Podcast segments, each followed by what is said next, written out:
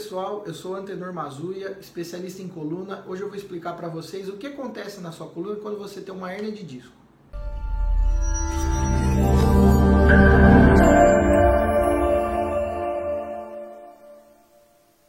Pessoal, aqui está a sua coluna lombar, que é o lugar mais comum da gente desenvolver uma hernia de disco. Nessa região da parte das costas que fica próximo ao bumbum.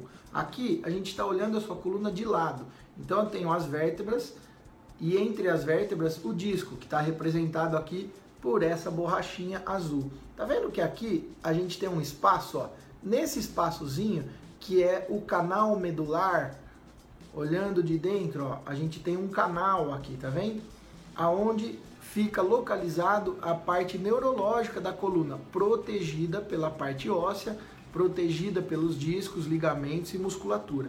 Quando esse disco aqui solta um fragmentinho para essa parte de trás e esse pedacinho acaba apertando a estrutura neurológica, machucando o teu nervinho, o teu nervo que sairia por aqui e se juntaria na, no glúteo ou na perna para formar, por exemplo, o nervo ciático, ele começa a ser comprimido, ele começa a ser machucado por esse fragmento herniário que a gente chama.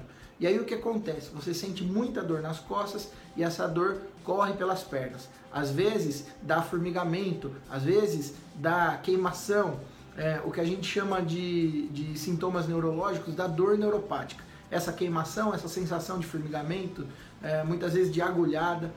É, e aí isso tem tratamento. Eu queria que vocês soubessem que em 90% dos casos, uma abordagem correta com medicamentos direcionados, com fisioterapia de qualidade, com abordagem multidisciplinar. E aí eu estou falando de uma equipe completa que vai poder te, te avaliar e te ajudar é, para que você saia dessa crise sem precisar de um, de um procedimento cirúrgico.